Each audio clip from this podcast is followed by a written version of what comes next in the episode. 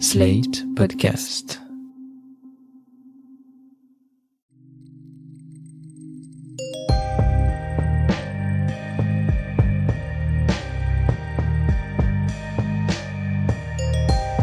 Bonjour et bienvenue dans Ami, le podcast où, après de nombreux épisodes, Marie qualifie toujours euh, Sarah Palmer de Sarah Cooper.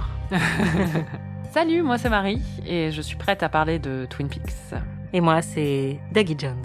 Ah, Et oui, cette semaine, vous le savez, on n'a plus d'épisodes de Twin Peaks à regarder, mais on ne voulait pas terminer cette saison sans faire un petit bilan des meilleurs moments, de tes personnages préférés, et évidemment pour trancher la question cruciale, est-ce que Twin Peaks The Return est un film ou une série?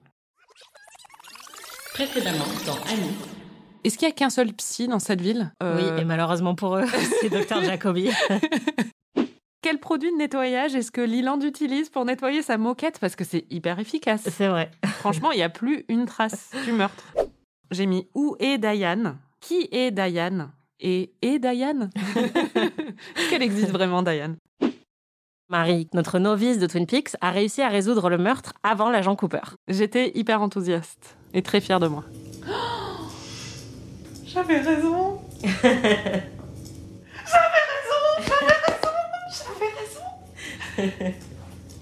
Putain, j'avais raison. Qu'est-ce que ça t'a fait d'être amie avec quelqu'un qui a compris très très tôt C'était hyper saoulant. Comme Audrey, je pense que le seul défaut qu'a Cooper, c'est qu'il est parfait. Il y a un moment, c'était drôle parce qu'il y avait Audrey qui faisait Daddy, Daddy, et Anaïs qui dit C'est moi, c'est moi avec tous mes mecs. Quand je me suis lancée dans cette aventure, euh, je, Putain. je pensais avoir signé pour des heures de scènes absurdes, pour des épisodes lents et incompréhensibles, pour des rêves chelous, des tartes à la cerise, des paysages pluvieux et peut-être quelques voyages interplanétaires ici et là. Je pensais que j'allais m'ennuyer, je pensais que j'allais me sentir stupide et dépassée, mais je ne pensais pas, franchement, que j'allais me retrouver face à la scène la plus traumatisante de l'histoire de la télé, un moment si cruel et tordu qu'il va me hanter jusqu'à la fin de mes jours. Je veux bien entendu parler de. Alors, New Shoes, c'est le nouveau slogan de Léo qui passe ces deux épisodes à baver son porridge pendant que Shelly et Bobby se roulent des pelles sous ses yeux. C'est vraiment horrible. Et pourtant, j'ai très peu de sympathie pour lui. Moi, j'aimerais bien qu'on fasse une théorie du complot quand même sur pourquoi toutes les meufs sont amoureuses de James. Ah non, mais je ne comprends pas. Enfin, vraiment, c'est peut-être parce qu'on dirait un mur blanc sur lequel projeter tout ce que tu peux, mais je sais pas. Enfin, le mec est inintéressant au possible. clair, surtout son front. Elles sont demi-sœurs Zarma, elles sont demi-sœurs Il y a l'accent pied nord de ma grand-mère qui est remonté là. Ça, Twin Peaks, si je mens. On a des extraterrestres, on a peut-être des vampires, on a des hiboux maléfiques, une bûche qui parle, et maintenant une femme bionique. c'est vrai que ça fait beaucoup. Où est-ce qu'on s'arrête, quoi? Tous les gens qui regardent Twin Peaks devraient avoir une Anaïs avec eux pour, euh, pour comprendre ce qui se passe et atteindre le niveau supérieur. Maintenant que tu as vu tout Twin Peaks et Twin Peaks The Return, ça correspond à ce que tu avais imaginé avant qu'on commence. Il y a des choses que Winnie, par exemple, l'épisode 8. Mais euh, je pensais que j'allais rien comprendre. Et puis je pensais que ça allait me passer un peu au-dessus de la tête, honnêtement. Et que j'allais aimer certains aspects, mais que j'allais m'ennuyer ou que j'allais être complètement paumée. Au contraire, euh, je pense que c'est clair pour les gens qui ont écouté euh, le podcast. Je pense pas que je pense comme une euh, Lynchhead, comme tu dis, ou des choses comme ça. Je pense que je j'ai pas cette approche peut-être de l'œuvre, mais ça m'a énormément ému. euh, j'ai trouvé ça très beau et c'est une des meilleures expériences euh, de visionnage que j'ai jamais eues. Je pense aussi parce qu'il y avait euh, le rapport au podcast où on débriefait, où on peut en parler ensemble, où en plus je passais beaucoup plus de temps sur chaque épisode. J'avais euh, mon attention était vraiment Mm. happée parce que je savais que ça faisait partie aussi du, du travail, quoi. Ouais. Mais euh, ça a rendu l'expérience vraiment unique et euh, très appréciable. Déjà, je suis contente d'avoir à, à peu près compris, euh, même si bon, évidemment, il y a des choses que j'ai Bah, pas compris ça. parce qu'il y a des choses qui sont pas compréhensibles, je pense. Mais euh, Oui, c'est ça, mais en fait, tout ce qu'il y avait à comprendre, euh, tu l'as compris et ça t'est pas du tout passé au-dessus de la tête. Enfin, au contraire, non, euh, je pense puis, que euh, tu as même, euh, on l'a déjà dit plusieurs fois, mais ça mérite de le répéter, tu as même prédit souvent des choses que plein de fans de Lynch ou de Twin Peaks n'avaient pas forcément prédit au moment où ils ont vu les épisodes parce Oui, que tu étais après, hyper concentré. Ça, c'est sur l'intrigue, très quoi. bien, Mais oui. euh, je pensais que ce qui me passerait au-dessus de la tête, c'était plus le côté artistique ou des choses comme ça. Et en fait, il y a beaucoup de choses qui m'ont énormément ému. Donc, euh, je pense Mm. que ça aussi, ça m'a touché, quoi. Alors que je pensais pas que j'allais être touchée par Twin Peaks. Je pensais que j'allais me dire, oh là là. Et pas du tout, en fait. Donc, euh, ça fait du bien d'avoir tort et de découvrir un nouvel univers. Et ça me donne envie de découvrir d'autres choses de, de David Lynch. Je suis très contente. J'ai très hâte que tu découvres euh, Mulholland Drive. je pense que ça va beaucoup te plaire. Mais je pense qu'il y en a beaucoup dans la filmographie de Lynch qui vont te plaire. C'est marrant parce qu'on a aussi beaucoup parlé des fans avant qu'on commence. Et tu avais cette image euh, très élitiste, en fait, de, des fans de Twin Peaks. Et c'est vrai qu'on vénère tellement David Lynch. Tu pensais qu'il y avait un snobisme, en fait, euh, très puissant par rapport à Twin Peaks. Est-ce que tu penses toujours que c'est le cas? Je pense pas que la majorité des fans soit comme ça. C'est-à-dire qu'au contraire, on a eu plein de retours euh, assez euh, réjouissants et enthousiasmants. Et euh, j'ai l'impression que on a pu établir un lien avec les gens et tout ça par rapport à des gens qui sont très fans de Lynch. Et on l'avait vu avec aussi les témoignages qu'on avait reçus. Euh, Mm. Après, je pense quand même qu'il y a une part de fans, et je pense pas que ce sont les auditeurs fidèles euh, de ce podcast, mais je pense quand même parce que on a vu quelques retours sur Twitter sur certaines choses, il y a une part de snobisme parfois, où euh, je pense que ça dérange certaines personnes euh, que deux filles puissent parler, de femmes d'ailleurs, nous sommes, mais puissent parler euh, d'une œuvre comme ça, parfois avec légèreté, parfois en objectifiant certains des acteurs ou des choses comme ça. Je pense que ça dérange un peu, et pour moi, ça fait partie un peu de ce snobisme. Mais je ne Mm. pense pas du tout que ce soit la majorité. C'est pas du tout ce que j'ai ressenti. Au contraire, euh, j'ai trouvé ça euh, très réjouissant comme univers et ça m'a donné envie de me plonger plus là-dedans. Mais je pense que ce sont des œuvres qui, comme ce sont des œuvres très artistiques et d'auteurs, je pense euh, qu'il peut y avoir un certain snobisme autour de ça. Je l'ai vu dans certaines réactions, donc euh, voilà. Oui, non, mais c'est vrai. Après, je pense qu'effectivement, il y a plusieurs euh, publics et que la critique est un public très spécifique. Oui, oui, bien sûr. Et que effectivement, en plus, nous, on a une approche euh, assez décomplexée de des œuvres dont on parle, et c'est une approche qui est pas surplombante et qui peut agacer, je pense, certains parce qu'il y a une approche dans la critique qui peut être un petit peu, et surtout avec des œuvres comme ça qui sont indéchiffrables, un peu cryptiques, avec euh, de multiples couches d'interprétation, de lecture. Forcément, ça appelle à toutes ces lectures et donc forcément à une position parfois un petit peu euh, hautaine en disant bah, je vais vous expliquer ce que vous devez trouver ou ce que vous devez lire dans cette œuvre-là. Après, c'est vrai que à l'inverse, euh, moi, quand je sors de ce milieu-là et que je vois plus euh, les fans de Twin Peaks Oui, autour de moi, ça. voilà, j'ai toujours trouvé au contraire que c'était un fandom qui était rempli de gens qui adorent l'inexplicable, rempli de weirdos, sensibles, qui adorent en fait euh, se laisser porter par une œuvre et, et y trouver plein de petits, de petits indices, mais sans jamais se dire il y a une explication hyper linéaire. Et certains vont avoir des interprétations très existentielles. Dieu sait que moi j'en ai beaucoup sur Twin Peaks, mais aussi juste se laisser porter et jamais être dans le jugement ou dans quelque chose de catégorique. Et moi je trouve que c'est ça qui est très réconfortant dans ce, Oui, je ce pense que groupe de ça, enfin, en tout cas, c'est ce que j'ai ressenti du fandom. Ce que j'ai ressenti comme euh, quelque chose de plus euh, snob, c'est plus euh, venant de la critique, ça c'est Ouais. sûr. Qu'est-ce que tu retiendras de Twin Peaks The Return, spécifiquement?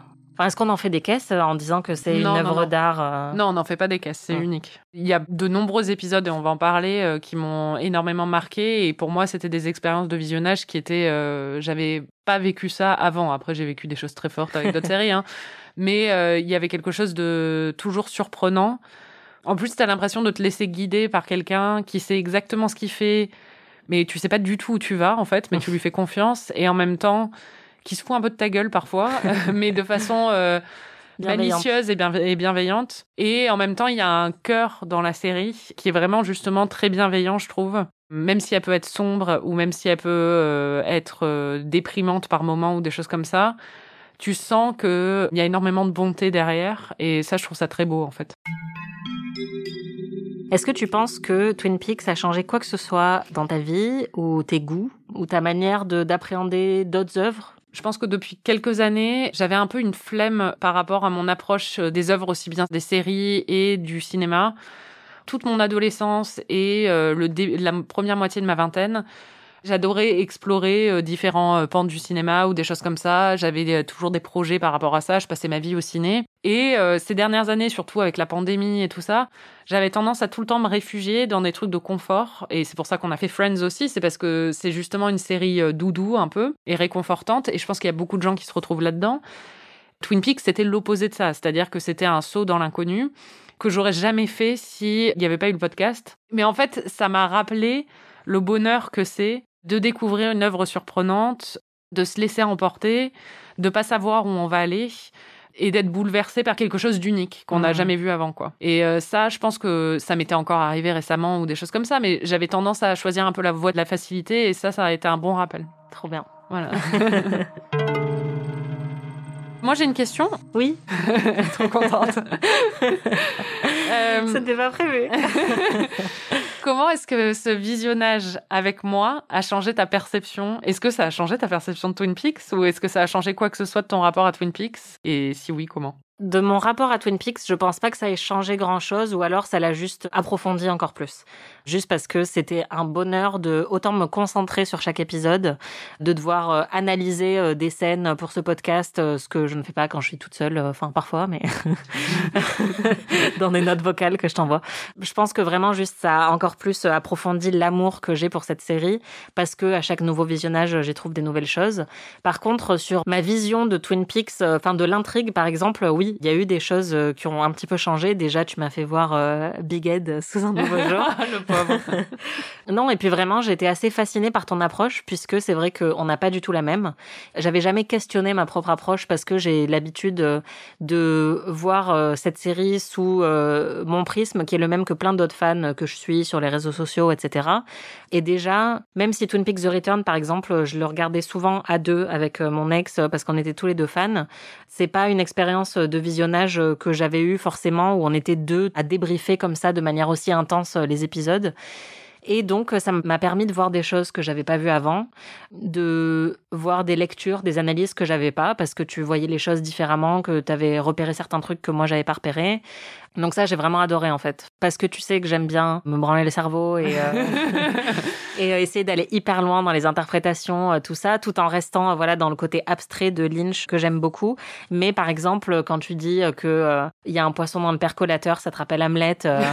Et je me dis, mais en fait, c'est évident. Enfin, je, pourquoi je n'y ai jamais pensé avant? Et donc, tu as plein de lectures comme ça, où toi, tu arrives avec ton propre bagage culturel et ta propre manière de regarder une série ou un film, et t'as amené ça dans ma perception à moi. Et du coup j'ai même eu des frustrations parfois parce que tu voyais pas la série comme je pensais que tu devais la voir.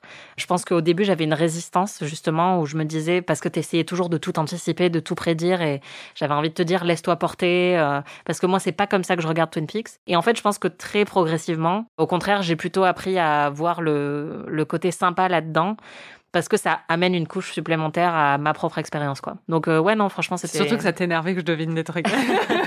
bah, évidemment non mais en fait je pense que ce que ce qu'on disait au début sur la critique etc. Le fait est que je pense que j'ai forcément une approche surplombante malgré tout parce que je, déjà je suis critique et parce que dans la répartition des rôles pour cette saison là c'est moi qui suis l'experte entre guillemets de la mm. série et donc j'allais t'amener les clés de compréhension et attirer ton attention sur certains trucs que tu n'avais pas vus et te dire est-ce que tu as remarqué ça est-ce que tu t'attendais à ça? Et en fait j'ai été prise de court quand je me suis rendu compte que pas du tout, enfin ou en tout cas que j'étais obsolète bien souvent parce que t'étais, t'avais pas du tout besoin de moi en fait euh, pour euh, justement. Mais si euh, j'ai besoin de toi. Comme toi qui pensais que t'allais rien comprendre et je pense que du coup on s'était toutes les deux mis en tête que ça allait être ça le truc et que j'allais t'expliquer Twin Peaks en fait et pas du tout au final. T'as pas eu besoin que je t'explique grand chose, même si, tu de temps en temps, trucs, voilà, de temps en temps je me suis quand même sentie utile. Mais oui, je pense tu que. Tu m'as expliqué les métaphores sur l'intrigue, je comprenais, mais les métaphores. C'est vrai. Mais oui, j'ai trouvé ça hyper euh, amusant de confronter euh, nos points de vue et nos manières de voir une œuvre. C'était vraiment très très cool. Je suis bien d'accord. Tu le sais, les cahiers du cinéma, en 2017, ont dit que Twin Peaks The Return était le meilleur film de l'année. C'est pas un film. Enfin, en tout cas, selon moi, ce n'est pas un film. Mais toi, qu'est-ce que tu penses On a tranché le débat. Mais euh, c'est vrai qu'on en parle souvent, toi et moi, de la convergence de plus en plus flagrante entre film et série. Et c'est vrai que David Lynch est un cinéaste Mais il y a débat. Est-ce que tu penses que Twin Peaks The Return avait sa place dans ce classement? Et plus globalement, est-ce que tu penses que Twin Peaks The Return est un film? Alors, le nœud du débat, c'est qu'en général, euh, les séries sont méprisées et donc on a envie de dire que quelque chose est un très long film en plusieurs épisodes parce qu'on veut l'élever à un niveau supérieur aux autres séries. Ouais. Ce qu'on peut dire, c'est que clairement, Twin Peaks est pas bâti comme euh, des séries traditionnelles euh, procédurales, par exemple, où tu as un case of the week où tu as euh, une histoire qui euh, commence au début de l'épisode, finit à la fin de l'épisode, il y a une résolution et avec un arc plus général et on passe à autre chose. Ceci dit, je pense pas qu'on puisse dire que ce soit un film de donc euh, ça serait 17 heures à peu près. Je pense pas parce qu'il y a quand même des épisodes qui se démarquent, en particulier l'épisode 8 qui est relié à la mythologie générale mais qui est un épisode unique avec pour le coup un début, un milieu et une fin et une résolution entre guillemets dans cet univers. En fait, pour moi, le problème, c'est que une série, c'est une série, c'est bon. En fait, euh, je... non, mais ce débat a pas lieu d'être. Ça a été diffusé à la télé. C'est ça. Ça a été divisé en épisodes. C'est une série. En fait, il y a plein de séries qui ont une narration qui n'est plus épisodique et qui n'est plus euh, dans le format traditionnel des séries comme c'était dans les années 80 ou les années 90. Ça fait des années qu'on a ça, les Sopranos, on a ça aussi. Et ça ne veut pas pour autant dire que c'est des films de plusieurs heures. C'est méprisant, en fait, je trouve, envers euh, les séries de dire ça, parce que ça établit une différence, c'est-à-dire qu'il y a des choses qui ont de la valeur, qui ont plus de valeur que d'autres, et les films ont plus de valeur, et donc ça ne peut pas être une série, c'est forcément un film. C'est une très grande œuvre. Et c'était sans doute, euh, je pense, la meilleure série de l'année où elle a été diffusée, même s'il y avait aussi quand même de la grosse compétition avec The Leftovers, etc. Mais par exemple, je pense que ça serait venu à l'idée de personne de mettre The Leftovers dans un classement des meilleurs films de l'année, alors que la saison 3 de The Leftovers est un accomplissement exceptionnel et que c'est aussi une très très très très bonne série. Et là, effectivement, je peux comprendre l'argument de il y a eu un seul script déjà et ça a été tourné comme un film. Oui. D'un point de vue technique. Et c'est un one-off dans la série même Twin Peaks, puisque c'est Twin Peaks The Return, mais en même temps, Atlanta fait ça aussi avec chacune de ses saisons. Chacune de ces saisons est un peu chapitrée. Et pourtant, on considère pas Atlanta comme un film non plus. Et pourtant, euh, Atlanta se réclame beaucoup de Twin Peaks. Mais bref, au-delà de ça, je pense qu'effectivement, comme tu le dis, à partir du moment où c'est diffusé de manière découpée, en l'occurrence hebdomadaire, et que ça a été vu par la grande majorité des gens sur un écran de télévision, en étant abonné au câble, c'est pas un film. Enfin, et personne, je pense, ne voudrait regarder Twin Peaks The Return en une seule fois, assis dans une salle de cinéma pendant 17 heures. Oui, puis ceci dit, je trouve que quand même, ils utilisent le format sériel d'une façon très consciente, c'est-à-dire qu'il y a des moments à la fin des épisodes où on n'a pas des cliffhangers euh, de façon euh, très euh, dramatique ou des choses comme ça, mais où on a des moments de tension dramatique qui donnent envie de voir la suite, et puis c'est chapitré aussi, ne serait-ce qu'avec les morceaux musicaux à la fin de chaque épisode. C'est ça. Il y a vraiment quelque chose où pour moi, c'est une série. Moi, j'allais dire que c'est même plus épisodique que beaucoup de séries où on voit justement de plus en plus des séries qui sont sérialisées à l'extrême. Et Netflix fait beaucoup ça parce que comme il y a la logique du binge-watching où du coup on va tout regarder en une seule fois plutôt qu'une fois par semaine comme c'était le cas traditionnellement, il y a de plus en plus de séries faites pour être bingées qui donc euh, ont des épisodes euh, qui n'ont pas une structure euh, typique épisodique mais ça se ressent parce qu'on s'ennuie un petit peu parce que justement il faut réveiller l'intérêt du téléspectateur à la fin d'un épisode c'est tout le principe de l'écriture sérielle. Et je trouve que Twin Peaks The Return, pour le coup, fait très bien ça. Comme tu le dis, il y a des films qui sont chapitrés aussi, euh, où on a, on aurait une structure euh, qui pourrait être identique. Mais globalement, le fait de toujours finir un épisode de la même manière, à part avec quelques variations de temps en temps, ça montre qu'ils ont parfaitement compris le format télévisuel. Et j'irai même plus loin, je dirais que comme WandaVision, par exemple, même si euh, je pense que Twin Peaks The Return est un peu plus rentre-dedans que WandaVision, mais c'est pas juste une série, c'est une série qui parle de séries.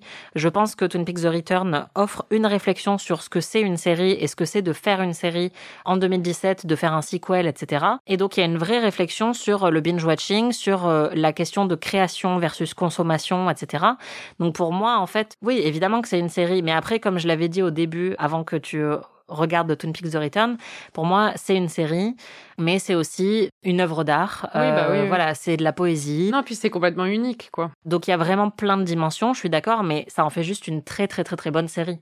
On part pas du principe que parce qu'une série est excellente, elle devient automatiquement un film, ou parce qu'une série est réalisée par un cinéaste qu'elle devient automatiquement un film. Oui, après, euh, je comprends euh, l'envie des cahiers du cinéma de le classer parmi les meilleurs films, et puis euh, c'est admirable qu'une série ait été élue meilleur film d'une année, mais c'est une série. Euh, je sais pas, moi, quelque chose diffusé en plusieurs épisodes à la télé, c'est une série, c'est tout. Il y a Bien pas sûr. de. Et après, je pense qu'au final, on aime beaucoup troller sur euh, les cahiers du cinéma parce que ça illustre quelque chose qui nous nous agace particulièrement. Tu l'as dit, ce mépris qu'il y a pour euh, la série télé. Les cahiers du cinéma étaient tout à fait conscients du fait que Twin Peaks The Return est une série aussi. Mais c'est vrai que ça montre assez bien quel type de série on va euh, élever dans des médias qui s'intéressent traditionnellement plus au cinéma. Enfin, on va pas voir Better Call Saul ou For All Mankind ou Atlanta élevés aussi fréquemment euh, dans ce genre de médias, alors qu'en fait, euh, c'est des séries qui sont tout aussi intéressantes. Et encore, là, j'ai pris des exemples plutôt euh, prestige, mais il y a aussi des séries, on en a déjà parlé, qui sont plus typiquement Bah, The Good Wife, hein, par exemple. euh, Voilà, The Good Wife ou Crazy Ex-Girlfriend, ou qui ont fait des choses euh, qui ont été tout aussi euh, révolutionnaires, tout en restant dans un format typiquement télévisuel, et qui est donc un petit peu méprisé parce que c'est un format qui est plus efficace, c'est vrai, qui va peut-être être moins artistique en termes de réalisation, moins cinématographique en termes de réalisation, mais qui maîtrise parfaitement les codes et qui arrive même à la réinventer parfois, ces codes de la série télé, quoi. Non, mais c'est de toute façon, il y a un, un tel mépris traditionnel pour la télé que même quand par exemple The Wire est sorti, ce qu'on disait c'est que c'était pas une série, c'était un roman réaliste. Ouais. Bon, au bout d'un moment, c'est une série, quoi. Non, mais c'est ça. Mais en fait, c'est-à-dire qu'on on est tellement rattaché à une vision très limitée et simpliste de ce qu'est une série. Mm. Je pense que ça s'améliore beaucoup avec euh, les années parce que l'univers des séries est devenu l'univers euh, où il y a le plus de créativité et le plus d'espace pour euh, des auteurs pour s'exprimer. Mais on sent quand même la vision un peu euh, réductrice qu'on peut avoir euh, des séries. En fait, c'est ça que ça révèle. Parce que pour moi, bah, Twin Peaks The Return est une série au même titre que Jane the Virgin est une série, même si ils n'ont rien en commun. Oui, et je reconnais que Twin Peaks The Return, on l'a dit plein de fois, fait des choses qu'aucune autre série euh, Oui, bah, n'avait essayé de faire. Voilà. c'est une expérience euh, de visionnage qui est totalement unique. C'est ça. Et euh, pour avoir eu la chance de voir euh, certains de ces épisodes sur grand écran dans une salle de cinéma quand ils ont été projetés à Cannes, je reconnais que ça s'y prêtait très bien aussi. Il y a des séries où tu les vois sur grand écran, tu te rends compte qu'elles n'ont pas été faites pour. Le fait d'avoir David Lynch à la réalisation fait que oui, c'est très très cinématographique. Et je comprends du coup aussi le choix des cahiers du cinéma dans le sens où Twin Peaks The Return, tout en étant une série, est allé plus loin que une grosse partie des films qui étaient sortis en 2017. C'est-à-dire Oui, que oui, c'est bah oui. tellement visionnaire que ça transcende le format dans lequel euh, la, la série avait été créée à la base. Mais c'est vrai que voilà, ça reflète aussi euh, ce mépris qui nous nous agace un petit peu et cette tendance à parler de films, euh, ben, surtout des cinéastes qui vont faire des séries parce qu'ils peuvent mieux s'y exprimer, parce qu'ils ont de plus gros budgets qu'ils n'avaient au cinéma. Et donc ils vont faire des séries mais sans forcément comprendre l'univers des séries. C'est pas le cas de David Lynch euh, et Mark Frost, mais on l'a vu plusieurs fois ces dernières années. Et c'est un petit peu agaçant que oui, comme tu dis, ils disent non mais c'est pas du tout une série, c'est un film de 10 heures parce que c'est quelque chose de sérieux et d'intelligent et pas euh, Et une série euh, voilà et de beau et donc pas un objet euh, purement de consommation un peu moche et fait à la chaîne Oui, comme le fait- sont les séries. Oui, puis fait avec des retours des studios ou des choses comme ça. Ouais. Qui a été ton personnage préféré de Twin Peaks? Bon, j'en ai noté début cinq. Of course. J'en connais déjà quelques-uns. je Attends, pense. de- qui selon toi? Alors, je pense euh, Cooper, Dougie et Audrey, sûr. Ouais, il y en a deux autres. Et les deux autres, c'est plus compliqué.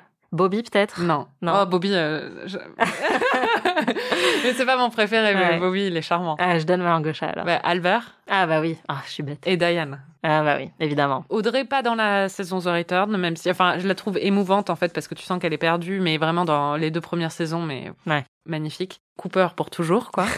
Dougie, personnage le plus divertissant de l'histoire de la télé, et puis tellement pur. En plus, il a réussi à me faire pleurer à plusieurs euh, reprises. Albert, mais euh, Big Dick Energy euh, tout le temps. Et Diane, Big Dick Energy aussi. Toi, c'est qui ton personnage préféré? Honnêtement, en tout cas, Bobby, je sais que c'est celui qui m'émeut le plus. T'as vraiment un truc pour les mecs bêtes, un peu. c'est ça. Joey et Bobby, quoi.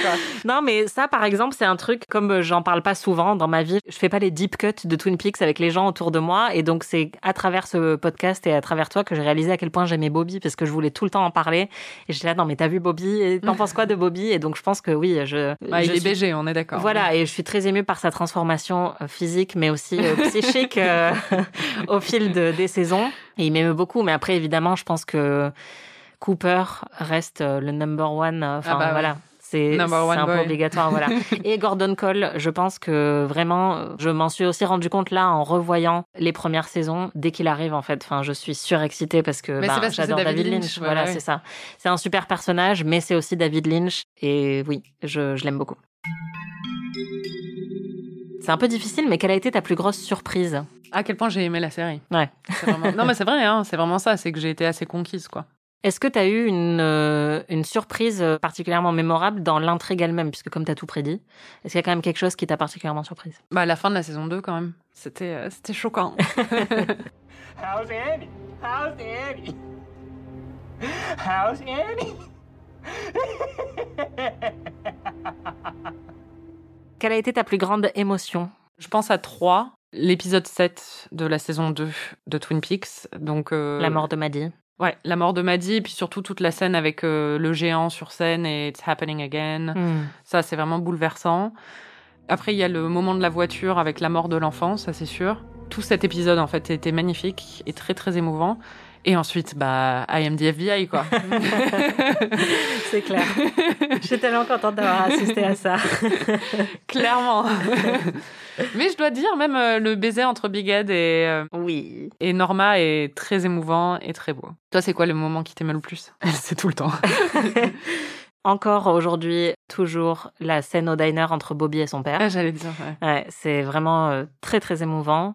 L'accident de voiture euh, bouleversant et euh, Firewalk with Me, ça a été Ouais. vraiment un, un choc et bah je sais que j'ai repleuré quand on l'a vu toutes les deux récemment. Et après, même si c'est pas une émotion triste, mais l'épisode 8, euh, ça reste une des plus grosses claques de ma vie de sériephile. Enfin, je n'oublierai jamais le moment où, enfin, tu sais, c'est ce genre de d'épisode où tu te souviens, tu peux le voir dans ta tête, genre où t'étais assise et, et ce que tu faisais et quelle météo visait ce jour-là. Enfin, vraiment, je n'oublierai jamais ce que j'ai ressenti quand j'ai vu l'épisode 8. C'est ton 11 septembre sériel. c'est ça. Non, mais euh, le Red Wedding, je me souviens aussi très précisément de la position dans laquelle j'étais assise et où j'étais, dans quel appartement je vivais, etc. Il y a quelques épisodes comme ça dans l'histoire de, des séries, mais celui-là, euh, oui, il restera gravé euh, pendant très longtemps. Ta plus grande déception que Audrey et Cooper et ils aient pas fini ensemble. non. En vrai, c'est euh, de pas savoir euh, ce qui se passe avec euh, Audrey sûrement, je pense. Ouais. Est-ce que tu as un épisode préféré? Alors, l'épisode 7 de la saison 2, très Ouais. clairement. Et ensuite, c'est tout dans The Return, je dirais. Donc, en fait, c'est de l'épisode 3, je pense, à l'épisode 6 de The Return. c'est génial. C'est une série incroyable. C'est-à-dire, c'est quand Dougie arrive Ouais. Et quand il commence à aller au travail et tout. C'est génial. Et puis, en, en même temps, il y a des moments hyper émouvants, bah, justement, quand il regarde son fils et qu'il commence à avoir les larmes aux yeux. Hmm. C'est les épisodes aussi où il y a l'accident de voiture avec le petit garçon. C'est des épisodes où je me disais, mais c'est d'une beauté, c'était euh, mais magnifique, quoi. Et après, bah, l'épisode 16. I am the. Évidemment. Et le final de la saison 2 t'avait beaucoup marqué aussi. Je dois avouer, les moments dans la Black Lodge, au bout d'un moment, je suis là, bon, c'est bon. euh, la fin était super. Ouais. C'est un super épisode et le final là est super aussi. Mais je pense que si tu me demandes mes épisodes préférés, c'est pas forcément les meilleurs, mais c'est ceux sur lesquels j'ai eu des émotions les plus fortes et pour lesquels j'ai le plus d'attachement. Je pense aussi le premier épisode de la saison 2 où il y a le, le serveur avec le verre de lait ou des choses Ouais. comme ça. Et puis les épisodes, euh, j'adorais Leland quand même, j'aurais dû. C'est clair. oh, lazy daisy. C'est vrai que Never c'était forget génial. Dans mes personnages préférés aussi. Sauf pour l'aspect un peu incestueux et meurtrier. Oui, effectivement. C'est quoi ton épisode préféré, toi? Je pense que j'ai souvent revu les deux derniers de la saison 2.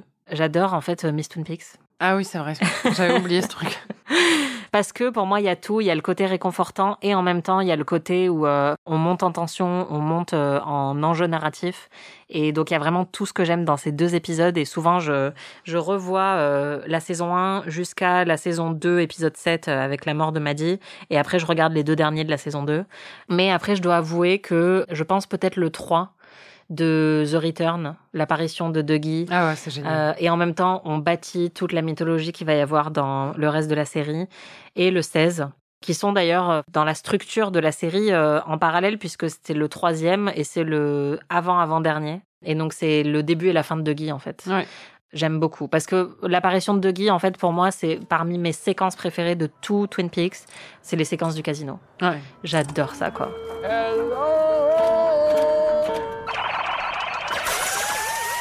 Et donc vraiment pour moi l'épisode 3 avec Hello, c'est exceptionnel. Vraiment, Ouais, vraiment, enfin, toute cette série, bah, c'est pour ça, épisode 3, 4, 5, 6, c'est vraiment juste une série d'épisodes, mais parfaite, quoi. Ouais, ouais. Non, je suis d'accord.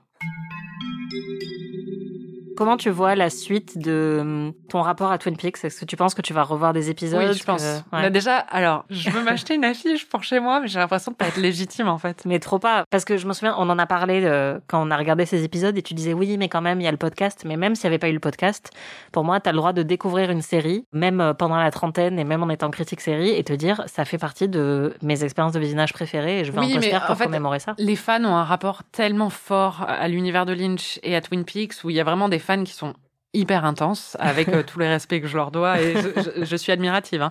Mais j'ai pas ce rapport-là très clairement, mais j'ai euh, énormément d'affection. Surtout, il y a une affiche où c'est juste Cooper et Audrey et vraiment, je la veux. Mais oui, je pense que je revisiterai. Surtout la première saison, je pense, parce qu'il y a un côté bah, réconfortant dans la première saison où tu as envie de revisiter ça, quoi. Ouais. Ça devient beaucoup plus dark après. Et je pense, euh, honnêtement, des épisodes avec Dougie, euh, je vais les revisiter aussi. et l'épisode 16 aussi. Après, il y en aura d'autres que je revisiterai pas, je pense. Ouais. L'épisode 8, euh, c'est bon, quoi. Ouais. T'as fait le tour. J'ai donné. Je l'ai vu deux fois, ça va, quoi. Bon, fuck Marie Kill, Cooper, Albert et Bobby. Oh Oh Je t'avais dit, en plus, c'est moi qui te l'ai suggéré parce que j'ai dit Ouais. ce sera le vrai truc dur. fuck Bobby, je suis désolée, mais fuck Bobby. Marie Cooper. Et, coup- Kill Albert. Mais ouais, c'est horrible. En plus, je l'adore, mais vraiment, en fait, je peux pas. Non, en vrai, non. Kill Cooper. Bon, fuck Bobby, c'est sûr. tu vois. Ça, il y a pas de doute. Mais en fait, le truc, c'est que Cooper, il est tellement parfait et enthousiaste et optimiste, je pense qu'il me saoulerait à la longue. Alors que Albert, il est dark, quoi. Et ça, j'aime C'est bien. vrai. Et il a une big dick énergie. Ouais. euh, Et toi? Moi, je pense que je tue Albert, je j'épouse Cooper et je Ouais, bon, c'est couche le avec truc le plus évident. Ouais. J'adore Albert, mais je n'ai pas. euh, Il m'émoustille pas autant que toi. Donc c'est plus facile comme choix. Mais non, moi. mais parce qu'en fait, Cooper, il a quand même un côté un peu gentil garçon, tu vois. Oui, mais euh, il est revenu de la Black Lodge maintenant, tu vois. Donc euh, Ouais, mais bon. il a vu des choses. Vu que tu as particulièrement aimé euh, les tenues vestimentaires de cette série, on l'avait prédit, est-ce qu'il y en a une en particulier que tu aimes? En vrai, je pense que c'est Diane, ma... mon icône. Audrey, j'aimerais pouvoir porter ce genre de vêtements, mais je pense qu'elle est, euh, elle est uber féminine, quoi. Alors que Diane, elle a un côté euh, femme fatale un peu, mais euh, un peu clown en même temps. C'est complètement ça. Question essentielle, est-ce que ça va te manquer? Oui, mais en même temps, je- pour ma masse de travail, pas trop, mais pour euh, le côté euh, visionnage et en parler avec toi, évidemment. Même Mm. si on a d'autres choses qui arrivent après, mais... Mhm. On n'en verra pas trop. Mais oui, mais ça va me manquer, évidemment. En fait, j'ai vraiment hâte d'en reparler dans six mois, par exemple, et de voir justement si euh, tu vas voir d'autres films ou d'autres séries et que ça va te faire penser à The Return euh, ou quel euh, effet durable, si ça en laisse un, ça va laisser chez toi, tu vois. Parce que maintenant, c'est vrai que c'est un peu à chaud, mais j'ai trop hâte de pouvoir en reparler plus tard avec toi, quoi.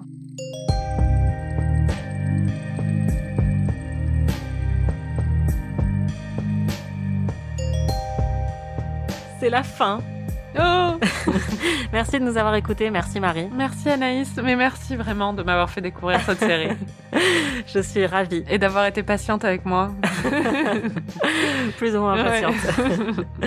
Vous pouvez retrouver tous les épisodes d'Amis sur slate.fr ou votre plateforme de podcast préférée. Ne désespérez pas, on revient dès le 5 août avec trois épisodes hors série sur les films 50 nuances degrés. Ouh Puis à l'automne avec de nouvelles surprises. On vous en dira plus un petit peu plus tard. Si, comme Marie, vous avez récemment découvert Twin Peaks et Twin Peaks The Return, n'hésitez pas à nous en parler sur les réseaux sociaux. Si vous aussi vous aviez tout prédit comme elle, si vous avez la même approche de Twin Peaks que Marie, racontez-nous. Si vous n'avez pas du tout regardé Twin Peaks et Twin Peaks The Return et que vous avez quand même écouté tous ces épisodes, expliquez-nous pourquoi et comment vous avez fait. si vous avez aimé cet épisode d'amis, on aimerait beaucoup que vous nous laissiez 5 étoiles et un petit commentaire. Et bien sûr, n'oubliez pas de nous hyper auprès de tous vos amis. Et À si vous n'avez pas aimé, euh, n'en parlez pas, quoi. C'est clair, gardez-le pour vous. À très vite. Salut Ami est un podcast d'Anaïs Bordage et Marie Telling, produit et réalisé par Slate.fr sous la direction de Christophe Caron et Benjamin Ours. Production éditoriale, réalisation et montage Aurélie Rodriguez. Musique Victor Benamou.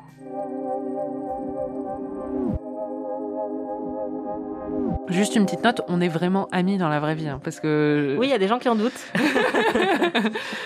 je ne suis pas si bonne comédienne. Voilà.